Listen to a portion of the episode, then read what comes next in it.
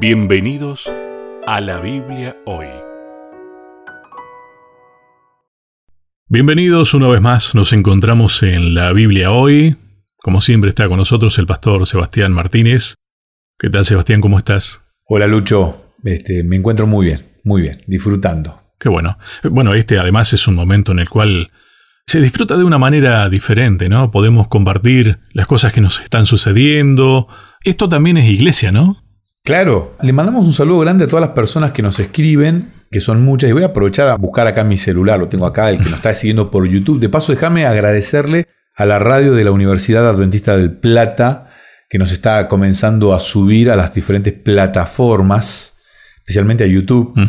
No sé quién, pero déjame mandarle un saludo grande eh, a quien edita el programa después en video. Eduardo. se toma ese trabajito para... Eduardo, Eduardo, un abrazo grande. Le mando un, un saludo grande a Mariana Leis Mm. Mariana me dice, feliz sábado pastor, acabo de escuchar el programa La Biblia hoy, gracias por transmitir el repaso de las lecciones de escuela sabática, me dice, de forma tan amena y tan clara. Quisiera saber con qué pastor comparte el programa. Usted siempre le dice Lucho. Bueno, así que le mando un saludo grande a Mariana. Lucho, yo no digo que no sea pastor, porque yo creo que pastor no es el que tiene un título especial, el que pastorea ovejas es pastor, y Lucho pastorea un, un redil radial, las ovejas radial, y es, es un pastor. Lucho es locutor, es locutor, es comunicador social, Lucho, y este, pero también es el pastor de, este, de este rebaño que se llama la Biblia hoy. Y también le mando un saludo a Esteban, ¿eh? Esteban que me dice, eh, hola pastor, eh, soy de Chajarí, Entre Ríos, escucho el resumen de, estoy hablando de Argentina, sí. escucho el resumen que ustedes realizan los sábados, y en este mes me toca ser maestro y quisiera saber cómo los puedo escuchar antes del sábado, ya que me ayudan mucho a entender la lección y ni hablar de poder hacer más entendible para los demás hermanos. Disculpe que le haya molestado en su tiempo. Desde ya muchas gracias por leer mi mensaje. Le compartí a Esteban la aplicación de podcast, la del canal de YouTube y la de podcast, para que él nos pueda escuchar con anticipación, digamos, este lindo programa que hacemos para Radio Nuevo Tiempo. Eh, bueno, en primer lugar, qué cariñosa y qué respetuosa la gente que nos acompaña, ¿no? Y que en realidad uno en el momento en que hace esto lo hace pensando en que lo estamos haciendo todos juntos, ¿no? Es un poco la modalidad de la, de la radio, de las comunicaciones en sí. Vos sabés que yo soy de la idea de que hacer radio es pensar en el otro, ¿no? Y bueno, bueno, tendremos que buscar las formas, ¿no? Porque creo que está bueno que podamos compartirlo, que también tenga esta utilidad. Sabes que con el pastor eh, Daniel Rode, con quien empezamos un poco todo este proceso, decíamos, ¿sabes que hay, hay mucha gente que este momento lo toma no como el estudio ¿no? del folleto de la escuela sabática, sino como una forma de también, así como nosotros a veces miramos, escuchamos otras voces de, cómo presentar el tema, pero que aporta a la hora de poder explicar y de poder, a ver, en realidad compartir en el momento del repaso de la lección, no un sermón más, sino de motivar a que todos participemos, ¿no? La idea es esa. Nosotros hoy estamos haciendo eh, este programa radial, yo a Esteban y a Mariana, ¿no? Me los puedo imaginar porque vi las fotos, pero también veo las fotos y las caras de tantos que nos escriben y que están del otro lado. Y con Lucho nos imaginamos que estamos en un grupo, hablamos nosotros dos porque no podemos incluir a más personas. Pero te quiero invitar a que vos cuando te juntes con tus amigos allí en la iglesia, y de paso te quiero invitar a que asistas a la iglesia adventista. Eh, tenemos reuniones habitualmente los viernes por la noche, perdón, y los sábados a la mañana, también el sábado por la tarde. Hay aplicaciones. Ahora Google hace todo más fácil. Vas al buscador y pones iglesias adventistas y te van a aparecer las que están más cercanas a vos. Allí en Perú, en Bolivia, en Chile, en Uruguay. Un saludo grande a la gente de Uruguay y de Paraguay, a quienes quiero un montón. Y busca una iglesia, acércate. Si no tenés el material que nosotros con Lucho compartimos semana a semana, que estos tres meses se titulan en estos postreros días el mensaje de Hebreos, también lo podés descargar por las diferentes aplicaciones legales que tiene la iglesia, porque tiene algunas que son oficiales y legales. Buscarlas como ACES, Asociación Casa Editora Sudamericana, y también podés comprar este material. Te digo que los próximos tres meses, a ver, enero, febrero, marzo, abril, mayo y junio, vamos a estar hablando del libro de Génesis. Si lo querés comprar, metete en internet o acércate a una iglesia adventista y si yo no soy adventista, escucho el programa, quiero tener el material y ellos te van a orientar. Es más, lo más probable es que te lo regalen. Y vas a poder tener el material que nosotros usamos semana a semana para estudiar la Biblia de manera temática y ordenada. Porque la Biblia habla y la Biblia hoy te presenta la palabra de Dios. Sabes que, y con esto tal vez ya empezamos a desarrollar el tema, pero estoy justo en este momento preparando los apuntes y demás para iniciar las primeras clases aquí en la universidad de locución y de radio. Y bueno, la radio es, es el medio de la imaginación, ¿no? Y no sé por qué en este momento me estoy imaginando a gente que puede ser de nuestra denominación, gente que simpatiza. No sé por qué me los imagino eh, cada uno en su casa o en grupos, mirándonos o escuchándonos. Y qué lindo sería poder tener esa interacción también, ¿no? De, ah, pero, ¿qué significa lo que están queriendo decir? Pero compartir ese momento, ¿no? me, imagino esa mesa en diferentes lugares y este, compartiéndola. Qué lindo, ¿no? Qué lindo. Y queremos invitar a las personas que están ahora compartiendo con nosotros este momento a que cuando estén con sus amigos hagan lo mismo. Preguntale a ver cómo le fue en la semana. Yo te puedo contar, Lucho, que esta semana estuve con el pastor Bill Quispe, que es el director de Escuela Sabática de toda la División Sudamericana.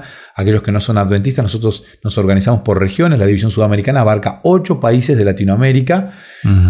No me los acuerdo ahora de memoria, pero son Brasil básicamente, Uruguay, Paraguay, Chile, bueno, todos esos que están ahí alrededor, son ocho, Bolivia, Perú.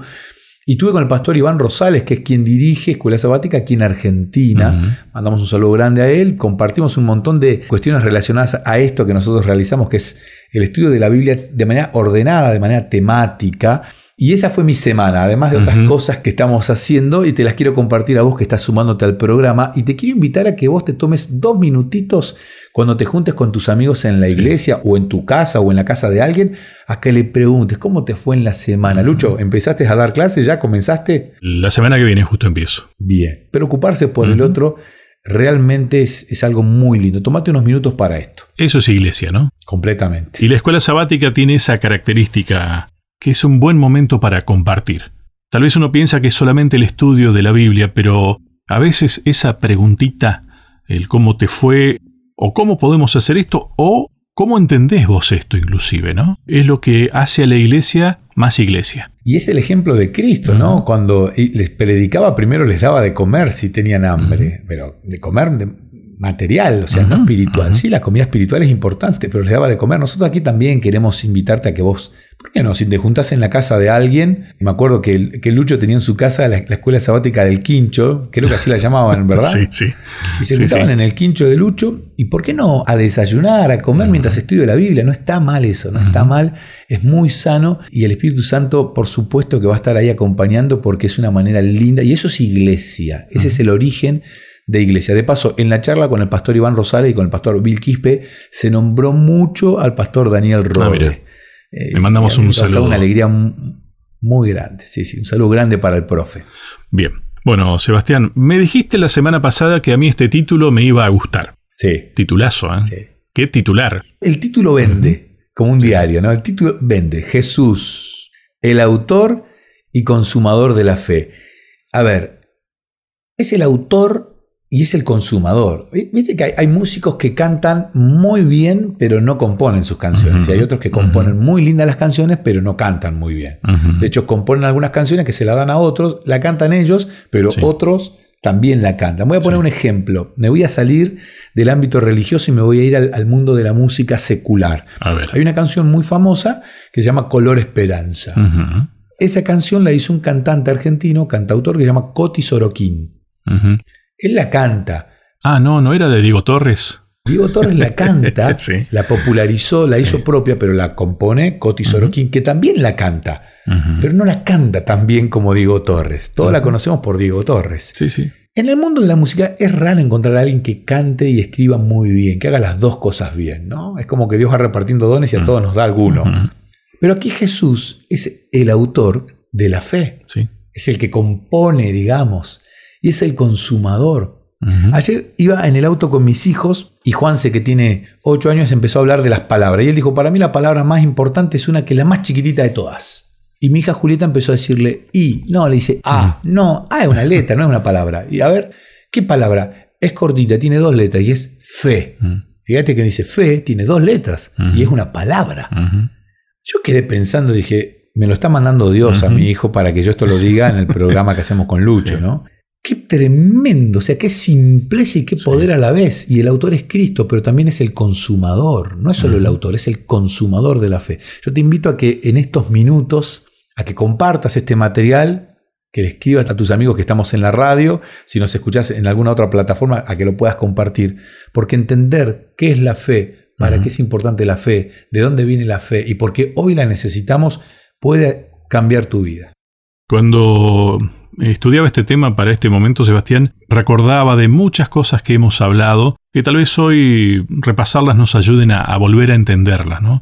Pero te quedas con esas dos palabras, autor y consumador, y me parece que lo voy a tratar de sintetizar, después lo desarrollamos, tiene que ver con que nosotros no, no tenemos que creernos más de lo que somos en esto, y al mismo tiempo que sea él el consumador es lo que también le da la garantía a esto del tema del pacto que hemos hablado tanto tiempo, de las promesas, de las mejores promesas. Pero bueno, te propongo una primera pausa y ya seguimos.